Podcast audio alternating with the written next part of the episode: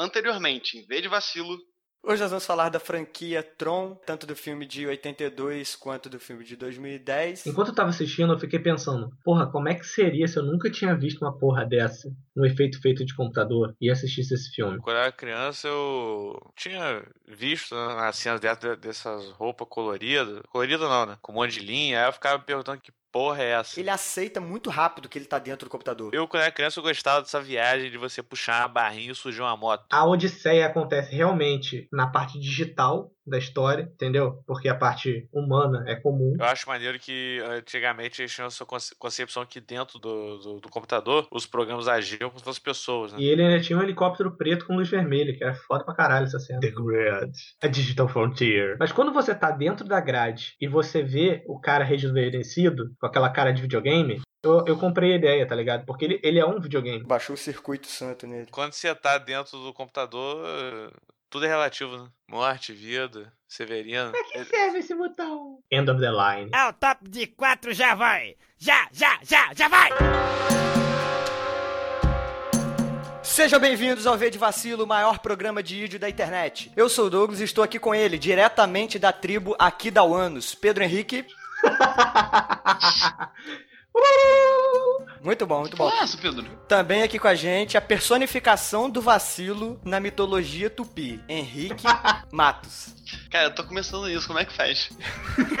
Irmãos, Hoje falaremos sobre a mitologia guarani. A mitologia guarani está inserida ali na mitologia tupi. A mitologia tupi é um conjunto de crenças dos povos do tronco linguístico tupi. E o que é um tronco linguístico? É um conjunto de famílias de língua. Para vocês terem uma noção melhor, o português, por exemplo, faz parte da mesma família que inclui também o italiano, francês e espanhol. E essa família faz parte do tronco linguístico indo-europeu, que tem até línguas como inglês, alemão, russo e etc. Entendeu, Henrique? Nossa, cara. Muito bem, muito bem falado. Você é um, você é um gênio da língua. Então, a língua deles não era escrita, então os mitos variam muito, porque é aquele lance, né? Telefone sem fio. Ah, e além disso, também, né? O território brasileiro é muito maior do que os territóriozinhos que tem na Europa e tem suas lendas mais divulgadas por aí. Por exemplo, a Grécia. E os povos nórdicos também, que você tinha citado mais cedo. Isso. Povos nórdicos. Eu falei o quê? É, porque é plural metafônico, cara. Uma dica aí. Que isso, hein?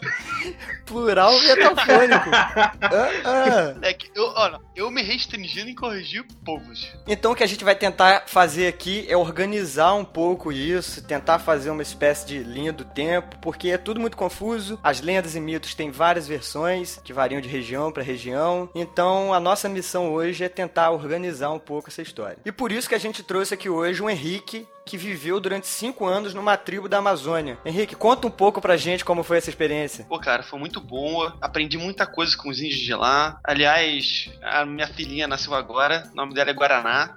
Foi muito legal mesmo. Você ficou com o Sonar Serema lá? Não, não, não. Eu me restringi na Yara. Até tive uma relação homossexual com o Boto. Mas. Muito bom. Mas e ele é bonito, como dizem mesmo? Ah, ele é bem bonito, ele é bem bonito. E ele não é rosa, cara. Mas tem uma parte dele que eu fiquei sabendo que é rosa. É. É, bem, é. Pode ser. É a parte que sai do Rio. Ah, entendi. Tá vendo, tá vendo, ouvintes? A gente sempre trazendo os melhores especialistas para vocês. Vamos começar então pelo começo, pelo mito da criação. Na mitologia tupi-guarani, eles também têm um deus supremo, que se chama Yanderuvusu. Isso, rapá! A.K.A. Yamandu. E outras dezenas de nomes também, né? Porque é coisa pra cacete. Yanderuvusu não tem forma, assim como o nosso deus, ou melhor, o seu deus, não sei se é o seu deus, o deus da mitologia cristã, judaico-cristã. E ele é a energia que existe. Ele é só uma coisa que existe e ninguém nunca viu Yanderuvusu e nem verá. Porque ele não assume forma humana. Passando por outras palavras, ele é o caos. Como toda mitologia tem um, um, fato, um deus primordial, no caso. É, ele é pura energia. Aliás, todos os deuses deuses, inicialmente, eles não tinham forma humana, sabe? Esse conceito de forma humana é algo muito recente. O que não deixa de ser algo diferenciado, né? Porque outros deuses que a gente vai falar mais tarde, eles eram simplesmente o relâmpago, o sol, não o ser que dominava o sol, como outras mitologias têm. Mas para você ver como que o desconhecimento humano, essa a não explicação científica acontece em todos os povos que assim do mundo. Todas as mitologias, ela tem, ela segue sempre o mesmo padrão, sempre. O deus primordial que saiu do caos, que deu origem a outros deuses menores, que esses outros deuses eles representam entidades da natureza. É tudo uma linha tipo na cultura nórdica, tem o Ymir, na egípcia o Num, aí tem o grego do caos, e na cultura tupi-guarani é o Yamandu, né? Como o nosso querido Douglas falou. Isso, isso. E tem um livro, o, o Herói de Mil Faces, que fala muito dessa igualdade que tem entre várias mitologias. Uma questão é que o ser humano, ele gosta de coisas que dão certo. Se você vai no culto da tua igreja e você melhora, você vai aceitar qualquer explicação para aquilo. Não que eu esteja falando mal da religião cristã, mas vamos pegar um exemplo de uma religião que a gente não tá muito acostumado, que é, por exemplo, aquela cientólogo, que tem muitos atores de Hollywood que tem. Eles falam, se você tiver pensamento positivo, você vai ser mais positivo na sua vida, o que tá totalmente certo. Mas eles explicam isso porque pessoas com pensamento positivo, existem vários alienzinhos pequenos que ficam invisíveis que ficam circulando na cabeça deles, e eles só traz coisa positiva. Calma aí, você tá querendo dizer que isso não é verdade? Rapaz, Não, eu acho que não. Você tá desmerecendo a minha crença, então. Olha, rapaz, rapaz, rapaz, Temos crenças diferentes. eu li há pouco tempo na internet, num site até confiável, essa teoria que o positivismo e o otimismo realmente ajudam a curar, ajudam a melhorar sua vida, e que assim, não é fisicamente comprovado. Sim, cara. O que o Pedro tá querendo dizer é que a explicação que eles dão pra isso é que existem aliens ajudando isso, interferindo no processo, sacou? Mas aí que tá. A explicação não precisa ter sentido, contanto que aquilo funcione. Saquei, mas essa- esse lance do ser positivo é também uma parada psicológica, né, cara? Não, totalmente psicológica. Mas aí a explicação é diferente, entendeu? Então, Yamandu tava de bobs no universo e ele resolveu criar umas paradas. Então, eu vou criar umas paradas aqui e, primeiramente, ele criou a alma, que na língua tupi se diz Anhan. Entendeu como é que se fala? Anhan. É assim que se Na fala. moral, você devia dar aula de tupi, cara. Isso é muito bom. Que significa alma. E Gueá, entendeu? Gueá, que significa Parece que tá engasgando com alguma coisa fálica. Gueá.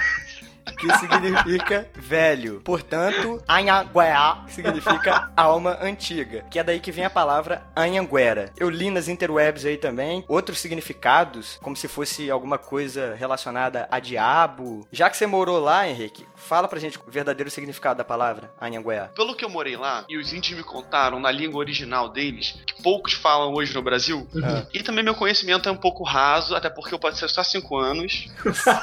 Apenas. Foi quem viveu lá muito tempo foi meu pai, que viveu durante 20 anos. Ele nasceu de uma parteira, aliás, lá. Entendi. Até porque se ele nascesse de cesárea ia ser meio estranho, né? Cara, você não sabe como é que aquela folha de palmeira corta. Muito bom. Enfim, Ó, Pera aí, É- deixa eu dar uma, uma fumada na erva aqui e baixar o espírito do pajé que eu explico. Ah, hum.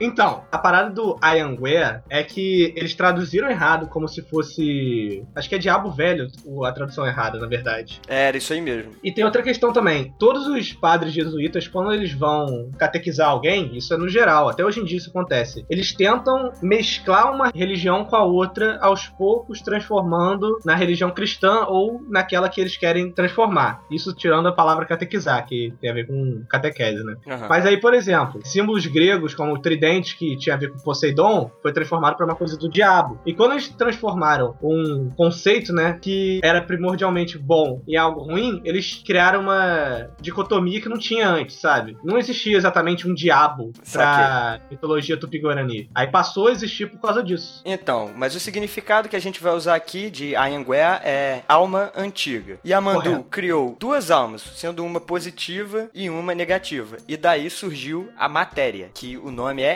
Anhandesi. Caraca, sua sua pronúncia é muito mano. boa, na moral. tu é, tu é muito pica mesmo. Puta que pariu.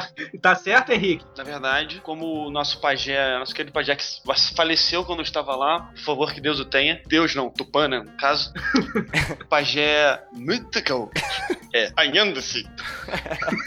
Depois de criar a matéria, ele criou os lagos, neblina, rio, essas paradas assim, tudo que tinha a ver com a água. E pra proteger isso tudo, ele criou Iara, também conhecido como Mãe d'Água, que seria, no caso, uma sereia que vive no rio Amazonas. Eu acho isso muito engraçado, né, cara? O mundo que eles conheciam era aquilo ali, era a floresta, né? Eles não sabiam que tinha coisa além daquilo. Então, Yamandu criou Iara e ela vive no rio Amazonas. Tipo assim, ah, vou ali ver Iara aqui, tá ali no rio rio tomando banho. É, Não, mas quem disse que ela é visível pra todo mundo? Sim, mas É a parada tá. engraçada é que ela vive no Rio Amazonas. Tipo assim, Yara é uma sereia que vive no Rio Amazonas, sacou? Não é uma parada inatingível. Não é aquilo, ah, os Não. deuses vivem no Olimpo. Ela vive ali no Rio. Ah, mas o Monte Olimpo também tinha um local físico, assim, entendeu? Só que era estipulado. E toda cultura usa isso. Outro exemplo que tem na própria cultura tupi-guarani é que quando o mundo foi criado, foi criado a partir do monte que tem lá no Paraguai. É uma das outras versões da criação, inclusive, né? A Yara mesmo tem outra versão que, na verdade, ela só surgiu depois dos europeus começarem a surgir por aqui. No começo das lendas, o personagem, na verdade, era um homem que chamava-se Ipupiara. Era um homem peixe que comia os pescadores, no sentido literal da palavra, e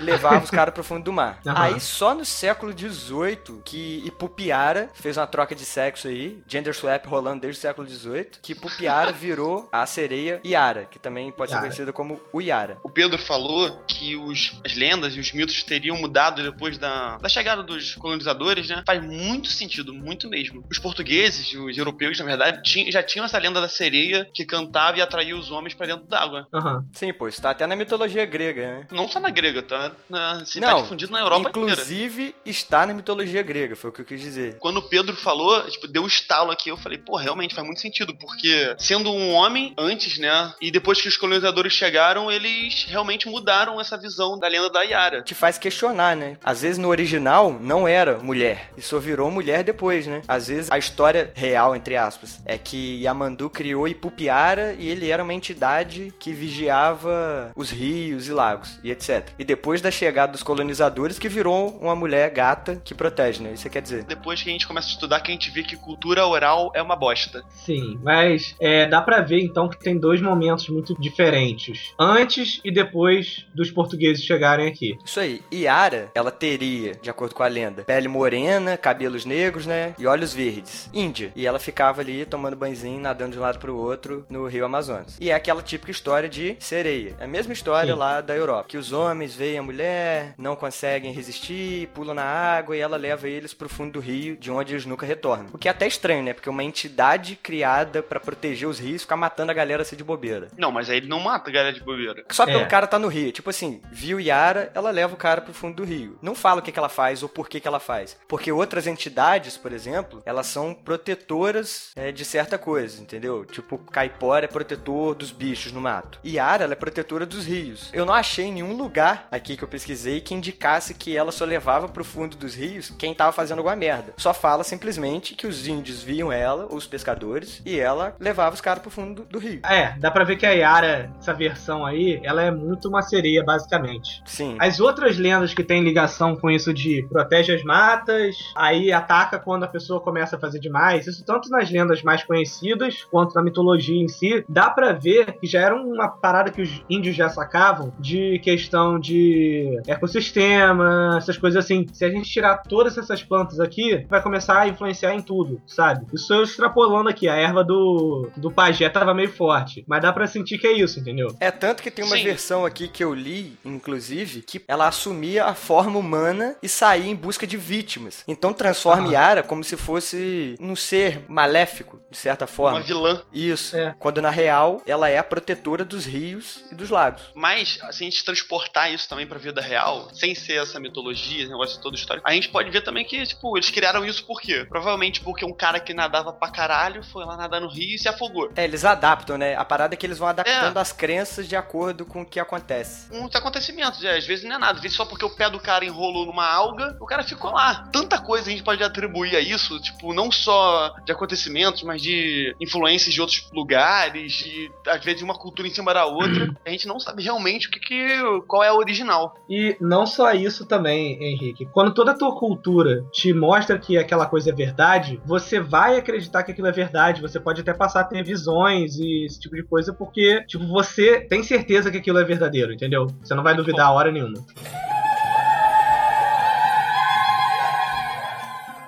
Depois de criar Yara, Yamandu criou Tupã. Isso em uma das versões. Tupã é quem controla o clima, o tempo, o vento, tempestade, etc. Provavelmente a maioria das pessoas conhece ele como deus do trovão, né? O deus do trovão da mitologia tupi. Tupã não era exatamente um deus, mas sim uma manifestação de um deus na forma do som, do trovão. Ou seja, o conceito de Tupã já existia, não como divindade, mas sim como literalmente isso. Tupã seria o som do trovão. Ele não passava de um efeito, na verdade, que o índio desconhecia, mas ainda assim tinha medo, né? Que foi muito isso aí que rolou no mundo inteiro. A pessoa não sabia explicar uma coisa, então ela falava: "Ah, é o som que Amandu faz". Uhum. É uma manifestação do deus deles. Que os índios, eles tinham a noção de ente supremo, né? Que seria Yamandu. E a voz dele podia ser ouvida durante as tempestades. Que eu até anotei, Tupancinunga, ou o trovão. E o reflexo luminoso do raio, né? Seria Tupamberaba. Puta merda, cara. O quê? Olha, olha, olha isso. O índio,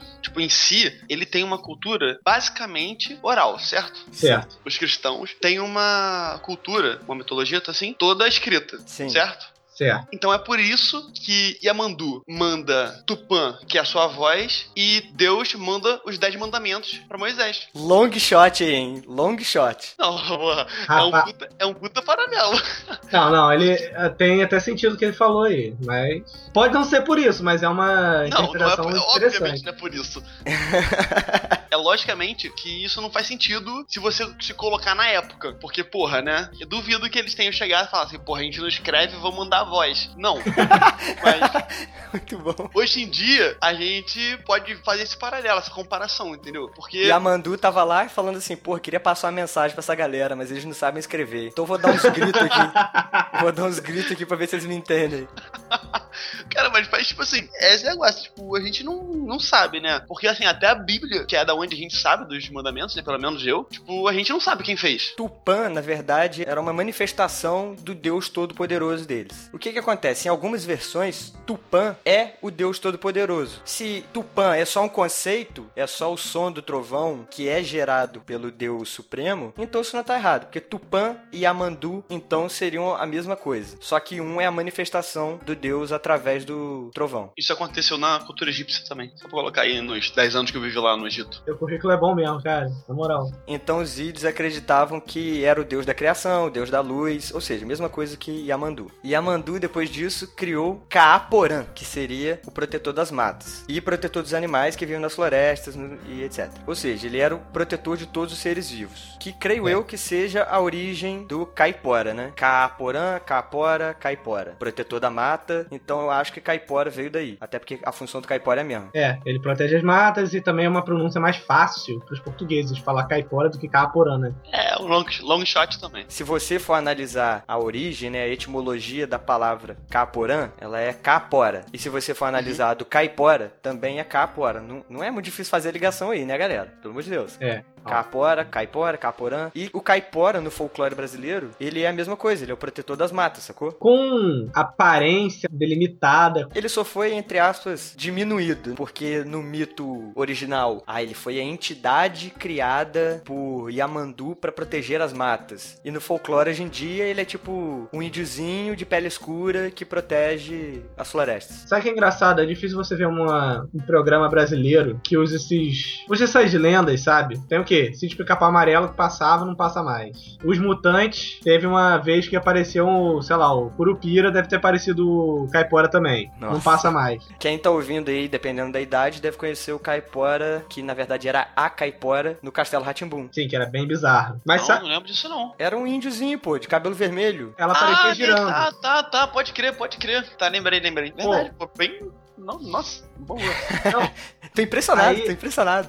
É, aproveitando aqui a ponte do Caipora, no folclore, ele é o protetor dos animais e ele destrói os caçadores que caçam em demasia. O corpo dele seria todo coberto por pelos e em uma das versões ele vive montado numa espécie de porco do mato e carrega uma vara. Ele protege os animais da floresta. Os índios acreditavam que o Caipora tivesse medo de claridade e por isso eles se protegiam andando com tipo uma tocha acesa durante a noite. Ah, sim, sim. O caipora é considerado Em algumas partes do Brasil, vai boato de novo, né? Que o caipora é canibal, então quem ele vê caçando, tipo assim, mesmo se você estiver caçando qualquer coisa, ele vai te comer, literalmente. Então, mesmo conceito de caporã. Ele é guardião da vida animal, e aí que entra aquela parada do folclore, né? Como é que o cara ficou mais da zoeira. Ele é o saci das matas. Ele fica zoando os caçadores. Então, se o caçador caça pra comer, tá de boa. Agora, se o caçador tá caçando, tipo, ah, vou tirar a pele pra vender, etc. Aí ele começa a sacanear o cara. Tipo, afugentando presa. Aí, cão farejador, ele zoou o cachorro, sacou? Desorienta o caçador. E é aí que entra aquela parada. Que o caipora, ele é muito parecido com o curupira. E eu acho, inclusive, muito possível, considerando aí que as lendas são passadas no boca a boca, não tinha nada escrito, e o curupira e o caipora podem ser a mesma coisa, sacou? Só que o curupira que a gente conhece, ele tem os pés voltados pra trás. Isso. Na minha pesquisa muito profunda aqui, ó, o próprio padre José de Anchieta, ele coloca o curupira e o caipora como a mesma coisa, como se caipora fosse só um outro nome pra curupira. Porque se você for ver a definição de curupira, é a mesma parada. Ah, é um protetor das matas que confunde os caçadores, tanto que essa história a gente aprende desde pequeno, né, que ele tem um pé virado pra trás pro caçador seguir a pegada dele e se perder na floresta. Aham. O Curupira, ele tem um nome baseado em outra lenda. Às vezes as lendas foram se confundindo e se tornando uma mesma. Então, esse é o lance da, do conhecimento passado por forma oral, né, cara? Tudo se mistura no final das contas. Caipora é protetor das matas, Curupira é protetor das matas. Os dois provavelmente vêm do Caporã. Essa outra lenda que você falou aí, o nome do cara é Curupi, né? Aham. Pode ter tudo influência um no outro. E no final ser só um produto. O que a gente tem hoje é um produto de todos esses fatores. Aham. Curupi também é conhecido como Kid Bengala.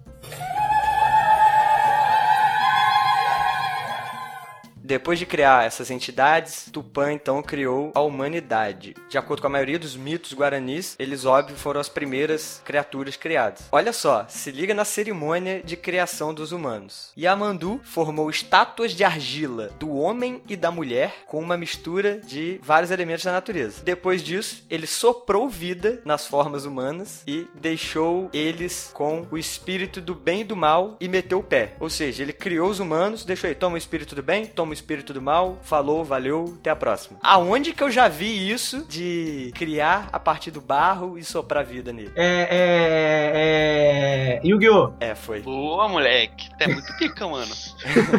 Não, pô, isso tem muita cara de mitologia cristã. Eu ia falar que isso pode ter sido, novamente, a influência dos jesuítas. Porém, de acordo com a minha pesquisa, tipo assim, muita gente comentou que é muito parecido com a mitologia cristã. E talvez isso seja uma coincidência mesmo. Coincidência. Isso. Cara, isso te faz pensar que, porra, um cara vivia do outro lado do, do oceano e, tipo, sem comunicação nenhuma, sem esse primeiro contato ainda, e eles criaram a mesma. A mesma. A mesma mitologia, cara. Isso não é louco? Isso parece que até existe um deus mesmo. Não, e outra coisa que é muito louca de pensar é como eles já sabiam que dentro do ser humano tem várias coisas que tem na natureza. Hum? É, ué. Como assim? Ele usou barro pra moidar e jogou vários elementos que tem na natureza. Eles falam isso, entendeu? Pô, Pedro, mas eu acho que isso daí é mais uma parada. Pô, a gente mora na natureza. Vamos pegar aqui terra, madeira, plantinha e vamos criar um humano, tá ligado? Não acho que foi. Porra, com certeza os humanos são constituídos de 70% de água, sendo que a Não, estrutura não, óssea é- deles. Eu não tô exagerando desse ponto. Eu tô falando que, tipo assim, eles já tinham uma noção, sabe? É, long shot, Ah, cara, buddy. porra, ó. Morre um, abre um. Morre dois, abre dois. No centésimo, tu já sabe que todo mundo tem coração, todo mundo tem duas pedras, tudo, porra.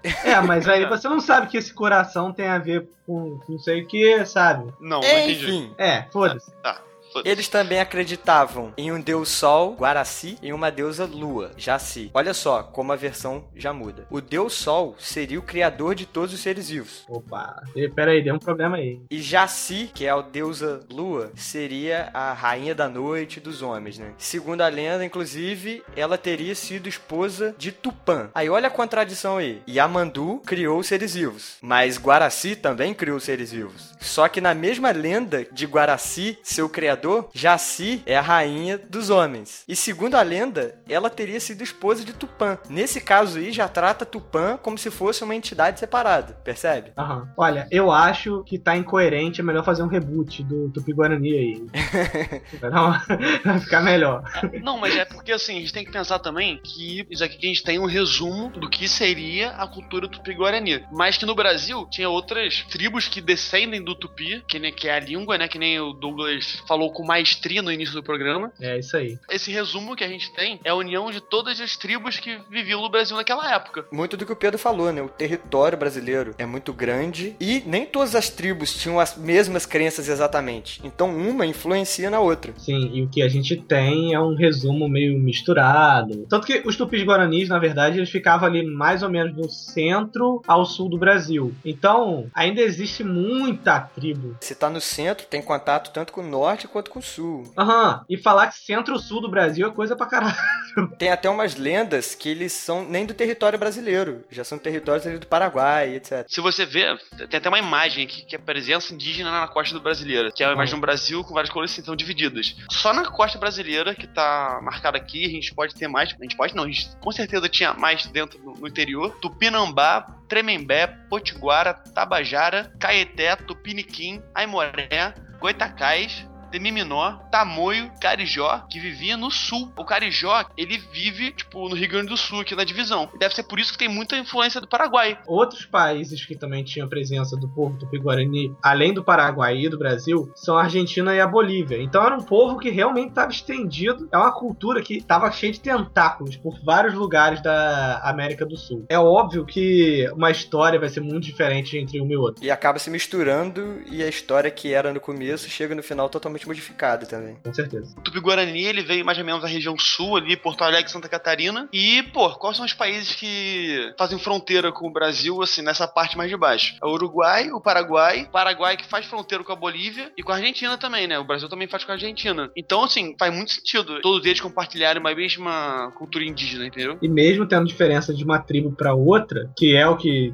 gera toda essa diferença, essas várias versões, também gerava um povo muito unido, né? Imagina como é que era na época. Ah, cara, mas hoje qualquer pessoa que compartilha cultura e, assim, não cultura só falando, mas a crença é unida. Pode ver, pô, essas igrejas evangélicas, como é que são, como que, tipo, os bandistas tratam um ao outro. Pô, eles se ajudam pra caramba, cara.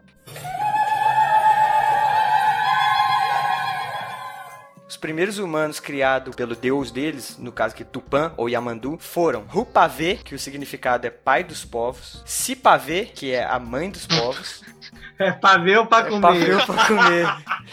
Todo mundo Todo pensou na mundo- mesma coisa. É Rupavê ou pra agora. comer. E estes teriam dado origem a um grande número de filhas e a três filhos. É Adão e Eva, né? Só que a diferença é que Ah. eles tiveram filho pra cacete e tiveram três filhos, homens. Que foram chamados de Tumé Arandu, que era o sábio, é, Marangatu, que era o- o líder generoso e etc. E Japeuzá, que seria o mentiroso, tipo um Loki índio. O Loki de cocar, né? Esse Japeuzá, ele era tipo ladrão e trapaceiro, sacou? E na lenda ele teria se suicidado. Mas aí ele foi ressuscitado como um caranguejo. E por causa disso, todos os caranguejos foram amaldiçoados pra andar pra trás, assim como Japeuzá. Caraca, isso é maneiro. Eu, eu achei essa lenda maneira. Não, o folclore tem umas, umas coisas bem idiotas, mas é, é legal, pô. Mitologia grega, acho que foi a Afrodite nasceu das bolas de Zeus que caiu no chão, ou das, bo das bolas de Urano, sei lá, caiu Urano, na água. Urano, cara. Mas faz até Sei mais lá. sentido do que a Atena nascer da cabeça, né? Nascer da bola é comum. Nascer da cabeça é meio estranho. Porra, mas nascer Não, da mas bola você inteira é uma coisa. Não, Caiu no mar. Peraí, peraí, peraí. o Tumearandu foi o primeiro dos filhos e considerado o homem mais sábio e também o grande profeta do povo guarani. Ele é considerado pai da sabedoria e ele era irmão de Marangatu, como a gente disse, que foi o segundo filho, que também era o pai de Querana, a mãe dos sete monstros lendários que a gente vai falar. Dentre as filhas de Rupavê e Sipavê tinha Poraci, o feito dela foi sacrificar a própria vida para poder livrar o mundo de um desses sete monstros lendários, diminuindo assim o poder deles. Kerana, que era filha de Marangatu, foi capturada pela personificação ou pelo espírito do mal chamado Tau, que foi até aquele espírito do mal que a gente falou no começo, que Amandu foi embora e deixou o espírito do bem, o espírito do mal. O espírito do mal é Tau. O espírito do bem que também foi deixado por Yamandu para trás, o nome dele é Angatupri E o tal, ele não é bem o demônio da crença cristã, né? Porque se tem o bem, tem que ter o mal, né? Ele era o Yang. Isso aí, olha só. Tem que ter um equilíbrio, né? Aham. Tal, ele se apaixonou por essa Querana, a filha de Marangatu, que vivia na tribo Guarani. Aí o que, que o cara fez? Ele se disfarçou de um homem jovem e belo, tipo o Henrique é assim. Ele cortejou a Querana por sete dias. Ela não quis. Aí ele, pô, então eu vou Ah. te sequestrar. Normal. Ele decidiu sequestrar Querana, mas esse plano dele foi frustrado pelo Angatupri, que é o espírito do bem. Aí eles ficaram lutando por sete dias e sete noites, naquela luta típica, né? O bem contra o mal, até que ele foi derrotado. Seguindo a derrota dele, ele foi exilado pelo deus da guerra e do valor, Ah. Itajovai. Mas aí, tal, obviamente, como todo bom vilão, não ia desistir facilmente, e ele acabou retornando e realmente sequestrando a Kerana. E acredita-se que, óbvio, ele estuprou Kerana enquanto manteve ela em cativeiro. A lenda, às vezes, é contada de forma diferente, dizendo que Tal e na verdade, se casaram. Enfim, a questão é que o cara sequestrou a mulher e teve sete filhos com ela, que foram amaldiçoados pela deusa Jaci, lembra da deusa Jaci, deusa da lua, e Aham, tô nasceram como monstros. Esses monstros, pra mim, são a, uma parte mais legal da pesquisa que eu fiz. Cada bicho maluco. Apesar de ser uma tradição oral, esses os sete monstros, eles ainda são as figuras primárias na cultura tupi-guarani. Na Não. minha pesquisa, eu lia, só que eu não conseguia se absorver as coisas. Eu só traçava essas comparações com a cultura nórdica, egípcia, grega, romana, que são as culturas que eu conheço, tá ligado? É aí que tá a Isso. deficiência que a gente tem da nossa própria cultura nativa, né?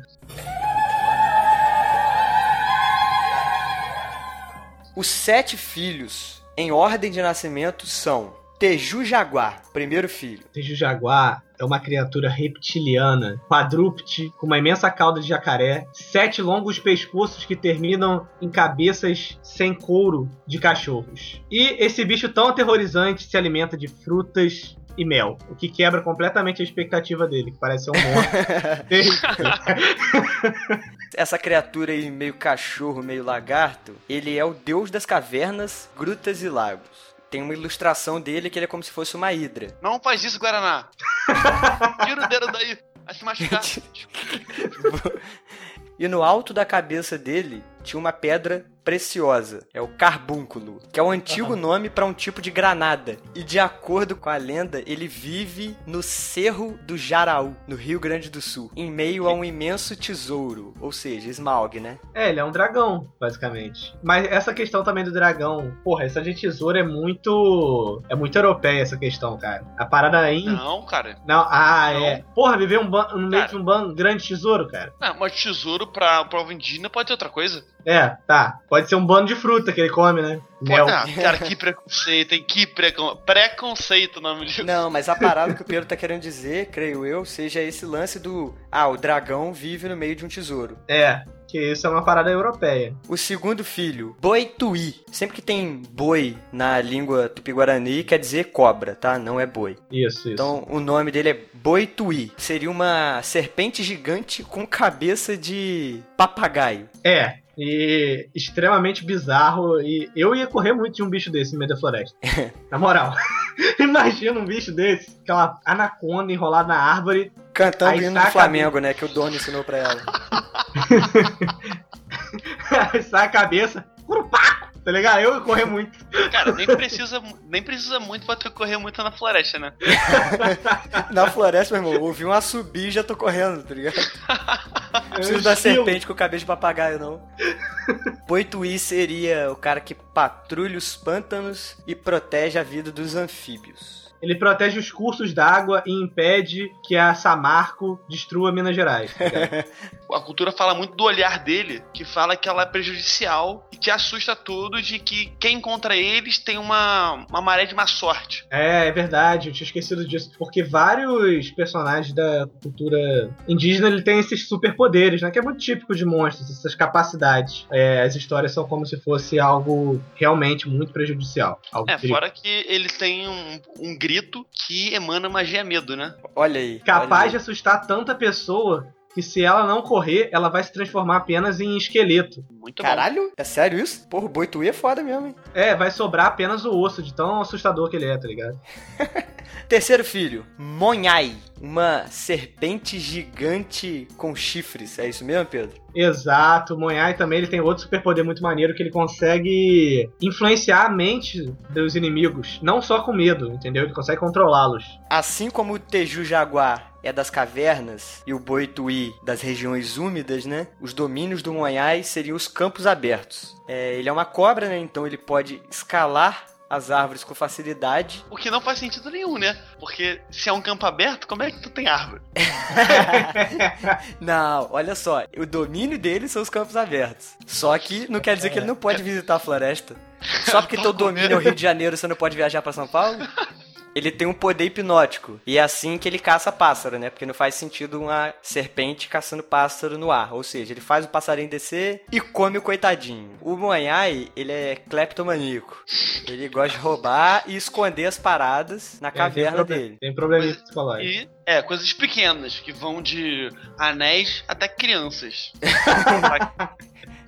Parecido, parecido. Ele ia pras aldeias, começava a roubar a parada e escondia. Aí o que acontece? Ninguém sabia quem roubou de quem. Isso gerava discórdia. É tipo o seu furtado do Chaves. Aham. Querendo chegava, falava, Monhai, o que, que você foi fazer? Aí ele já falava como? Foi culpa do protetor da caverna, Teju Jaguar, que ele colocava nas cavernas. Olha só, você tentando criar uma historinha de família. né?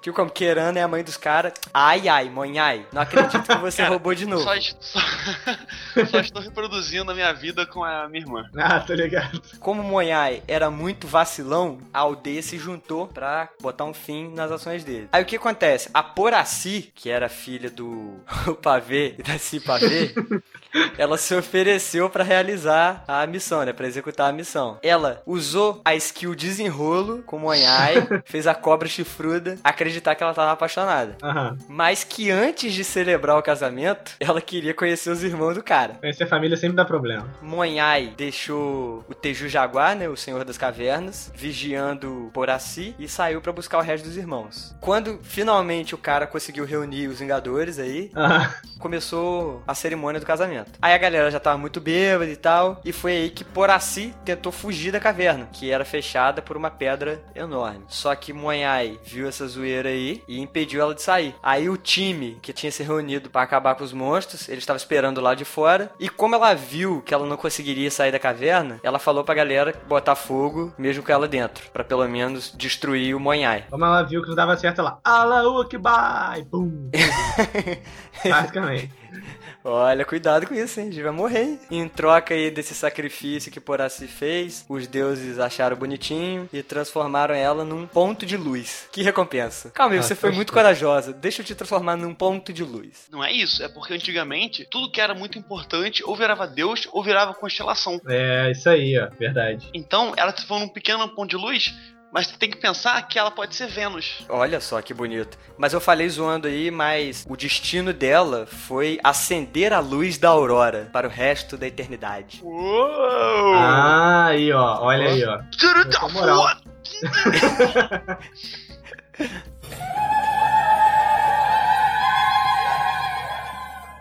Quarto filho, Yaci Yaterê, ou Jaci Jaterê. que o nome. Você vai falar do Saci Pererê, né? Eu ia falar que o nome lembra Saci Pererê, tem uma relação, assim, uma fonética parecida. Mas eles não podiam ser mais diferentes, né? Mais ou menos. Pô, um é loiro, pele clara, e o outro é negro. Tá, mas as diferenças você não pode analisar simplesmente pelo ponto de vista físico. O Yaci Yaterê fazia muita coisa, que é o que o Saci faz hoje em dia. É, ele era um brincalhão, um gozado, um Rue Rue BR. Ele pode ser uma influência, sim, pro Saci Pererê. É, pode crer. Mas em vez de ele usar um gorro pra utilizar os poderes mágicos dele, ele tinha uma bengala mágica, que era dourada também. Outro Loki. Tá cheio de Loki na cultura tupi. É, tem, tem uns zoadores. É porque brasileiro é mais zoador, entendeu? Então, acho que todos os deuses tinham que ser o, o Loki na porra do- da cultura brasileira, tá ligado? Que conveniente, né? Esse monstro, ele tem uma maldade muito grande, sabe por quê? Porque ele é o senhor da sexta da tarde. Ou seja, daquela dormidinha que dá depois da aula, é ele que faz isso. É ele que faz você ir dormir meio-dia, dormir só uma horinha e acordar oito e meia da noite. Esse cara é mal. Esse cara Esse é, é brabo. Também é protetor da erva mate. A maior maldade dele ainda, além de ser o senhor da, dessa dormidinha da tarde, da sexta da tarde, ele pega as crianças desobedientes que não gostam de dormir de tarde e leva pra fora do vilarejo. Ele, às vezes, só brincava com as crianças na hora da sexta, que tirava o lado maldoso dele, mas em outras ele só fazia uma brincadeira de leve, dava uma torturada, matava. O ISC Aterê, às vezes, levava as crianças que ele pegava, que não estavam dormindo de tarde, tava enchendo o saco do pai e da mãe. Quando ele mesmo não matava, ele levava pro irmão mais novo matar. Uau, uau.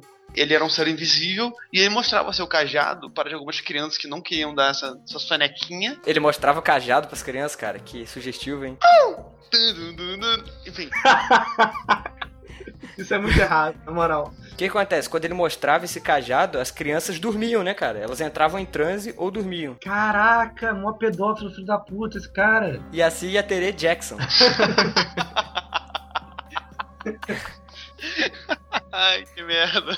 O poder aí do Michael Jackson Tupi vinha do bastão mágico dele. E se alguém conseguisse tirar o cajado, de acordo com a lenda, ele deitava no chão e chorava, sacou? Como se ele fosse uma criança. Nessa situação, se alguém perguntasse por tesouros escondidos, eles recebiam uma recompensa. Meio aquilo dos duendes, né? Leprechauns. Mas não é isso, pô? Quando assim, se você conseguia achar um leprechaun, pelo que eu lembro, você perguntava onde estava o tesouro, ele te levava além do arco-íris pra você pegar seu pote de tesouro, não era isso? Então, o Yaci Jaterê tem muito disso. Só que você tinha que pegar no bastão dele primeiro, pra fazer ele falar. É, de repente tem uma coisa que a gente tem que pegar também no leprechaun e a gente não sabe. Fica claro que o objetivo dessa lenda, né, é manter as crianças obedientes. Tipo assim, cala a boca, moleque, e deixa eu dormir. Ou então vai dormir também. Basicamente. O nome do Yaci Yaterê significa literalmente pedaço de lua. Tanto que esse Yaci aí é o mesmo nome da deusa da lua. E ele é o único dentre os sete irmãos que não possui aparência monstruosa, né, cara? Ele não tem cabeça de porco e pata de cobra e dente de galinha, sei lá. Ele é descrito como um homem baixinho, talvez até uma criança, né? Como você disse, loiro e às vezes de olhos azuis. É, alguns estudos associam o Yaci Yaterê como se ele fosse a origem da lenda do Saci Pererê. Mesclada com as culturas europeias e africanas. É, isso pode aí, ser. que acabou se distanciando da, da característica original. Por isso que ele ficou afrodescendente e não loiro. Mas permaneceu zoeiro, né? Eu queria saber por que, que o Saci só tem uma perna. Isso você vai descobrir no próximo episódio. Number 5. Curupi. O Curupi, ele é um anão feio e cabeludo com uma coisa muito grande. É tão grande que ele enrola no próprio corpo. Esse objeto fálico que parece uma serpente é o que ele usa para causar terror por aí. Quando as mulheres têm uma gravidez indesejada, geralmente culpam ele. Detalhe, ele nem precisava entrar na toca. Na oca, né? Não na toca. é, na porra. oca. Na oca. e, como ele era zoeiro e era pansexual também, se ele via algum caçador de bobeira, ele aproveitava e comia o cara também. Olha não, só. comia em que sentido? Ah, no sentido bíblico. O cara, então, sem homofobia. É, esse cara daí é bissexual e tá em atividade. O problema é que ele é um estuprador, né? Então não passará. Ser estuprado pelo curupi não é estupro. É ser empalado, caralho. Crer. é arrombamento. Tu não vai ficar, tipo, mal depois. Ah, fui estuprado. Você vai morrer, caralho. Essa porra vai sair na sua boca. Ele tinha que comer mulheres, no sentido bíblico, e comer homens no sentido literal. Porque o que, que ele se alimenta aqui é de filhotes de animais recém-nascidos e fezes de cutia. Caralho. Eu achei isso muito Você vê que é um cara Que que não tá nem aí pra é porra nenhuma. O cara tá nem aí, dieta meu. O cara tá tipo como? Tem um metro de, de pênis aqui, vou fazer sexo com homem, mulher, comer cocô, comer feto, comer sei lá o que. O bicho tá nem aí, pô. Se isso ocorrer em alguma lua nova, segundo a crença deles lá, será concebido um ser híbrido. Eu fico imaginando como é que é isso. O Kid Bengala nasceu daí, porra. Olha aí, descobri uma origem. revelou uma verdade oculta aí, porque em nenhum lugar que eu li eles falavam como é que seria criatura híbrida. E eu nunca vi ninguém falando sobre o pai e a mãe do Kid Bengala. E aí? E aí, ó. Olha só a lógica correta. Que lógica certa, tá ligado? Eu não achei em nenhum lugar escrito como seria o filho. Porra, e eu não sei o nome da mãe do Kid Bengala nem do pai. Então, fechou. Descobriu. Foda-se. É isso aí mesmo. Sherlock Holmes a gente, hein, cara.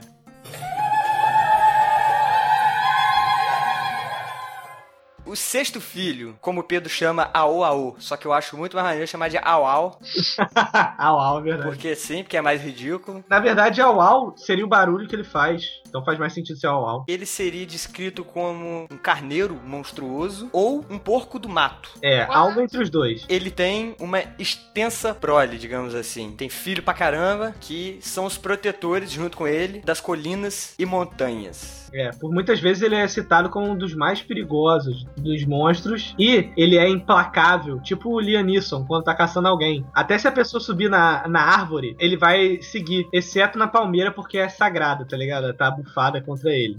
Engraçado que a gente acabou de ver que o Curupi é o deus da fertilidade e da sexualidade, mas aqui também fala que o Auau, ele tem uma enorme virilidade, que eu acho que vem um pouco da violência que ele já, já nasce com ele, e por isso é identificado como o princípio da fertilidade pelos guaranis. Também tem isso aí que eu falei, né? O cara tem uns filhos pra caramba. Ele deve ser preguiçoso, né? Pô, tem que proteger montanha e colina. É subir descer pra caramba. Fazer um monte de filho aqui pra eles me ajudarem nesse trabalho. Como o Pedro disse aí, au au é o som que ele faz quando ele tá perseguindo as vítimas dele. E ele seria, no caso, um canibal devorador de gente. Canibal porque, apesar da aparência dele não ser humana, ainda assim, por definição, a origem dele é meio humana. Porque a mãe dele era humana e o pai dele era o espírito do mal. Sabe que é engraçado? O superpoder desse bicho daí dá pra ver quando explica como é que ele faz. Quando a pessoa sobe na árvore, ele circula a árvore e começa a rugir, latir, sei lá, uivar, até o uivo dele derrubar a pessoa. A versão que eu li é que quando a pessoa sobe na árvore, ele fica uivando e ele cava as raízes da árvore até ela cair. Hum. Mas a sua versão realmente é mais legal porque é mais magia, né? Ele tira a estamina da pessoa. E olha que estranho, tem uma versão que eu li que o Au também tem uma função de levar crianças desobedientes pro Yaci Yaterê. Pode crer. Isso aí. Sendo que na outra versão, o Yaci Yaterê que leva as crianças pro Au né? Pra ele se alimentar. Você vê como é que brasileiro sempre foi, né? Sempre postergando a parada. Burocracia. Faz você, ah, faz você. S- Sabe o que é, que é engraçado? Ah. Que a gente pode estar falando a parada errada nesse caso e a gente só tá perpetuando esse lance da parada ser transmitida oralmente, sacou? Na verdade, Não, a mas- gente tá perpetuando a cultura certa. Já que é oral, vamos manter assim, tá ligado? Verdade, boa, boa. Vou manter o modo de transmissão certo, que é o modo errado. O último dos monstros é o Luizão. Caralho. Que nome Todo mundo horrível. leu assim, não é possível. Não é possível, cara. Eu li assim, o Luizão. O nome dele é Luizon ou Lobison, que faz mais sentido, né? Já que o cara é meio humano, meio cão. Ou seja, lobisão, alguém, lobisão, lobisomem. Faz sentido, faz sentido, hein? Faz sentido. Ele seria tipo um lobisomem, só que versão lobo-guará, sacou? Hum, bem maneiro. Ou então, olha só, bem parecido, hein? Ou ele é um lobo-guará, ou ele é um macaco de olhos vermelhos. Ah, tudo a ver, tudo a ver. Com barbatanas de peixe e um enorme falo de anta. claro, né? Porque são animais muito semelhantes e todo mundo se confunde eventualmente, né? Mas eu posso falar uma coisa: que até os meus 15 anos, lá em Miguel Pereira, eu acreditava em lobisomem. Sério mesmo. Cara, eu vou te falar por quê. Teve um dia que eu tava jogando bola, eu e o meu amigo Mikez estávamos jogando bola num campo distante do, do centro. E aí tava todo mundo lá, começou a sair a galera, a gente começou a ficar sozinho, até que o último saiu e falou: Olha, cuidado vocês aí, que tá escurecendo, e daqui a pouco desce um homem maluco, faz umas macumbas aí, e ele vira o lobisomem. Eu Torce lembro pra não porra, eu lembro dessa porra. torce para ele não te morder, senão se vira também. Aí a gente, ah, vai, vai pra lá, vai embora. Cara, deu, juro pra você, deu 10 minutos. A gente começou a ouvir uns barulhos estranhos, o mato se mexendo, chegando mais perto, a gente nem parou pra olhar. Nossa, eu acho que eu nunca corri tanto na minha vida. Aí quando tu vai ver, era só o cara voltando pelo mato falando, era brincadeira, galera. Esse Luizon aí, eu prefiro chamar de lobison, mas realmente Luizão é mais ridículo, então vamos de Luizão mesmo. Foi o Luizon que apareceu na série Green. Ele era tipo um lobisomem também? Era diferente, sabe? Não é aquele focinho, Lobisomem não era típico. igual, mas era Saquei. diferenciado. O que que acontece, cara? Ele é o último filho, né? Ele é o sétimo e último filho. Ah. E, inclusive, uma das lendas de lobisomem Faz é isso. Ia Que o sétimo filho, depois de seis mulheres, seria Não. lobisomem. Então pode vir daí. Não, é porque o mito é o oitavo filho depois de uma série de sete filhas. Não, mas é uma das lendas, inclusive. Assim como tudo, na mitologia aqui, no folclore brasileiro, tudo tem várias versões, né, cara? Então, galera, mito da criação da noite. Segundo essa lenda, nas aldeias de todo o mundo, pra mitologia deles, que o mundo pra eles era a floresta ali, era aquele pedacinho de mundo que eles conheciam, era sempre dia. E aí o que acontece? Os índios nunca paravam de caçar, as mulheres nunca paravam de cozinhar, etc. Ninguém nunca ia dormir. O sol ia do leste pro oeste e depois fazia o caminho contrário. Fazia o caminho e depois fazia o caminho de volta. E não ficava à noite nunca. Mas, um dia, quando Tupã havia saído pra caçar, que aí, aquele lance de novo. Tupã ou Yamandu, não sei. Enfim, É. Tupã tinha saído pra caçar. Um homem, um, um cara, tava passando ali e encostou no sol pra saber como é que o sol funcionava. Beleza, vou encostar no sol aqui rapidinho. O sol se quebrou em mil pedaços. A partir daí, então, ficou tudo escuro. Tupã, então, boladíssimo, criou o sol novamente. Só que esse sol veio bugado, ele não voltava mais do oeste pro leste. Então Tupã criou a lua e as estrelas para iluminar a noite. Essa é uma das versões. Em outra versão, é, Tupã, depois que criou o universo lá, isso retorna lá à mitologia da criação. Depois que ele criou o universo, ele criou a lua. Só que ele mesmo acabou se apaixonando por Jaci, que era inclusive irmã da Yara lá. Ou seja, nessa versão, Tupã criou a lua e a lua é Jaci. Aham. E acaba aí. Ou seja, uma versão o cara quebrou o sol e Tupã construiu outro. Em outra versão ele já criou direto Jaci. E a terceira versão é aquela típica história de amor impossível. É o segredo de Áquila, eu acho que é o nome desse. Ah, É. pode querer. Segredo de Áquila, é isso aí mesmo. Quando havia só escuridão, nasceu o sol. Que é Guaraci. Um dia o sol ficou cansado. Aí falou, pô, vou dormir. Quando ele fechou os olhos, ficou tudo escuro. Pra iluminar a escuridão, ele, ou seja, ele, o sol, Guaraci, criou a lua, Jaci. Só que ele criou uma lua tão bonita que imediatamente ele se apaixonou por ela. é Rapaz, tipo, cara. basicamente o que Tupã fez. Quando o sol abriu os olhos pra admirar a lua, ela desaparecia. E quando ele fechava, obviamente, ele não enxergava. Ele criou então o deus do amor, Rudá, que seria o mensageiro entre o sol e a lua. Conheço. Conhece o Rudá? Conheci lá em Miguel Pereira também. Conheci mesmo. Eu ia falar isso, é. Rudá eu conheço há muito tempo. É, e aí o que, que o fazia? É, passava bilhetinho, né? Falava assim, ô Rudá, leva esse bilhete pra mim. Aí levava pra lua. E depois trazia de volta. E ficava O nessa. que, que é isso? São as estrelas cadentes? Olha e só. aí, ó, olha, cara, rapá, esse tempo que você passou na tribo foi muito bom mesmo, cara. Cara, Então quer dizer que a gente já pode espalhar a lenda aí, a nossa versão da lenda, que é que Rudá é o deus do amor e das estrelas cadentes. pode ser. Olha a tradição oral como é que é falha. É. Vamos Viu? espalhar É isso assim daí. É. Vamos fazer o seguinte: cada um de nós vai pra um lugar do Brasil, cada um conta uma versão diferente. Depois, gente, jo- joga no Facebook, joga no Twitter. Não, eu só vou ficar satisfeito no dia que eu jogar no Akinator e aparecer Rudá, deus do amor e das estrelas cadentes. É isso aí. Vamos investir pra botar a gente no, no Akinator, tá ligado? Ficar Vamos. respondendo perguntas e ele falar: não, não, não, não. Então quem é? Aí você adiciona lá: Douglas Mota do Vazio Podcast. Muito bom, cara, muito bom. E uma última versão que eu tenho aqui, mas aí eu acho que é por influência é, de mistura de crenças. Como a gente já falou diversas vezes aqui, que é a influência da tribo Guaraiu, que nessa lenda Abangui é o deus da lua na mitologia, e de acordo com a lenda, Abangui tinha um nariz enorme. Ah, e aí bom. ele falou assim. Pô, vou arrancar meu nariz e jogar pro céu. Aí nasceu a lua. Isso aí é a lua. E em outra versão da própria tribo Guaraiu, a Bangui era irmão de Zaguaguaiu Isso é muito bom. e tinha dois filhos. Cada um dos filhos atirou uma flecha até o céu. Elas ficaram fixas lá. Aí, em seguida, cada um atirou uma outra flecha que entrou na primeira flecha. Você entendeu? Tipo Robin Hood. É fácil de fazer, pô. Atirou uma flecha, pum, atirou outra por cima. Eles fizeram essa merda até se formarem duas correntes que iam do céu até a terra. Beleza. Vão a- Quantas flechas eles não gastaram aí? Desmataram a Amazônia inteira pra, pra construir essas flechas. É, você acha que o desmatamento começou hoje em dia, né? Usando essas correntes que iam até o céu, eles subiram e aí os filhos dele, um virou o sol e o outro virou a lua. Ou seja, só de criação da noite tem papo de cinco lendas. E como você vê, essas duas últimas aí são de tribos guaraius. Você vê que rola uma mistura mesmo entre uma tribo e outra. Eu fico imaginando se eles têm uma tabelinha do que é canônico e do que não é.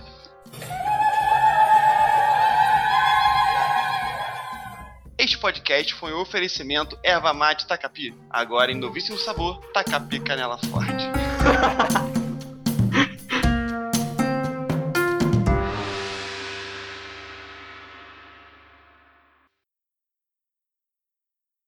Porra, cara, eu tive que falar da relação homossexual, né? Porra, nem, podia- nem, nem no podcast eu consigo esconder esse meu lado. Continua no próximo episódio.